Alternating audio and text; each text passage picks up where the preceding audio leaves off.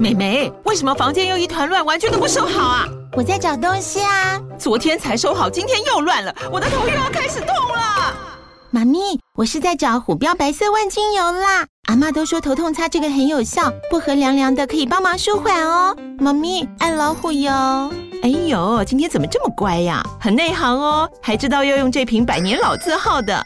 虎标在手，全家神队友。全台各大药局、屈臣氏、康氏美皆有贩售。贵属城自治地零一五七零二号，北市卫药广自治地一一三零四零二三四号。使用前请详阅说明书、请语及注意事项。节目由欧美国际留游学中心赞助播出。欧美国际留游学中心提供留学及游学办理服务，办理国家包含美国、英国、加拿大。德国、法国、欧洲等国家，还有菲律宾。德国免学费申请就读大学跟硕士。德国、法国高等精英商学院学士及硕士课程包含企业实习及企业参访等实务内容。毕业即就业，免托福、免雅思，入读美国百大名校学士及硕士。菲律宾沉浸式全英语环境游学，学费只要英美游学的一半，课程内容多三倍。欲了解详情，请致电零二二三一一三八零八，或是官网 triple w 点 o m a k e r 打 c o m 打 t w，留下联系资料，将有顾问致电给您。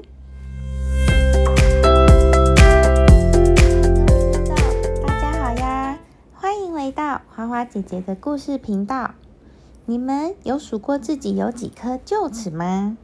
臼齿是做什么用的呢？听说大象很聪明，那它到底有多聪明呢？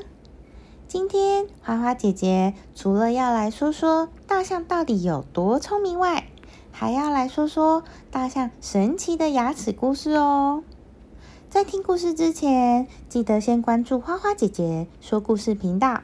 如果喜欢的话，也不要忘记给予五星好评，给花花姐姐更多的鼓励哦。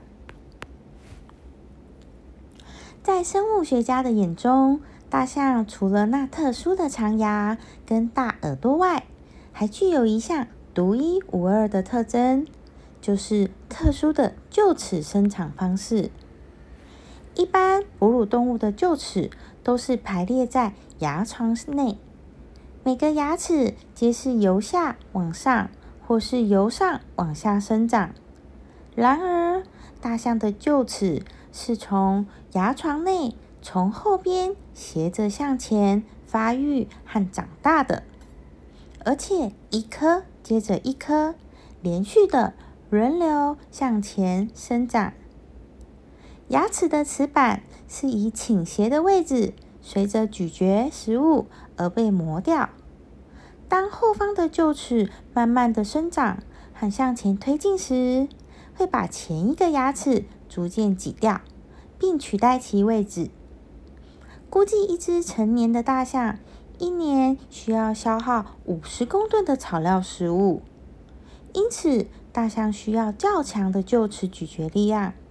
而发展出高齿板树木的臼齿，可以增加臼齿的使用效率，在细细咀嚼、慢慢品味之下，获取足够维生的养分。大象终其一生，每一侧、每一边各有六颗臼齿，可供轮流替使用，所以总共有二十四颗臼齿呢。而且随着年龄的成长，牙齿有越来越大，齿板数目有越来越多的趋势。一旦最后一颗臼齿磨损耗尽，大象便会因无法进食而死亡。动物的寿命与牙齿的使用年限有绝对的相关。一旦牙齿磨损耗尽，则会因为无法再进食而死亡。相对于其他吃植物的哺乳动物，大象显然就长寿多了。它们的生长之道就是有那特殊且相互接力的臼齿生长发育的方式。大象到底有多聪明呢？如果要把动物按照聪明程度和智商高低进行排序，大象呢，往往都能够在这个榜单上名列前茅。亚亚里士多德曾经形容大象是一种在智慧和思想上超越所有其他动物的动物。现代动物行为学家也普遍认为，大象是最聪明的动物之一。为什么大家都觉得大象的智商很高呢？因为啊，大象拥有超强的长期记忆力。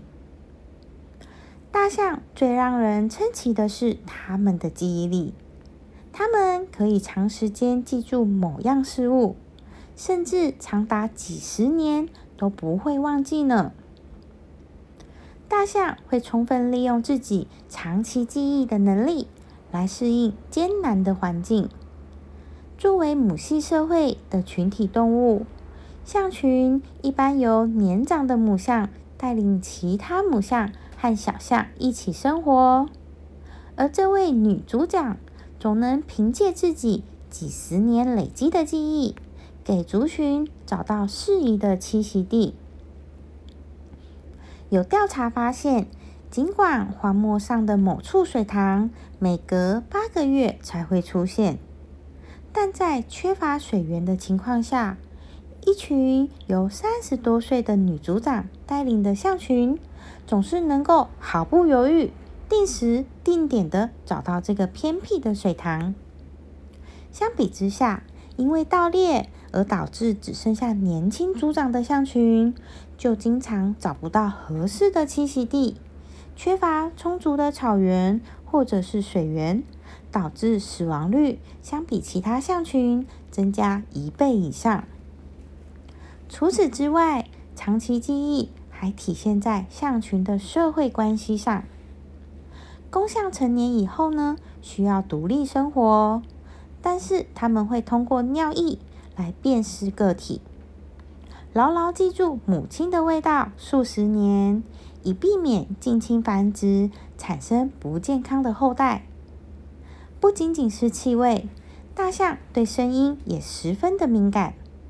通过次声波互相交流的大象，能够在各不相同、相互混杂的声波频率中，准确识别出方圆一公里内上百只大象的差异，并且找到自己熟悉的声音呢。今天说到了聪明的大象，大家还有想到哪一些聪明的动物呢？下次花花姐姐就来给大家说说最聪明的动物是哪一些。今天的故事我们就先说到这里，那我们下次见喽，拜拜。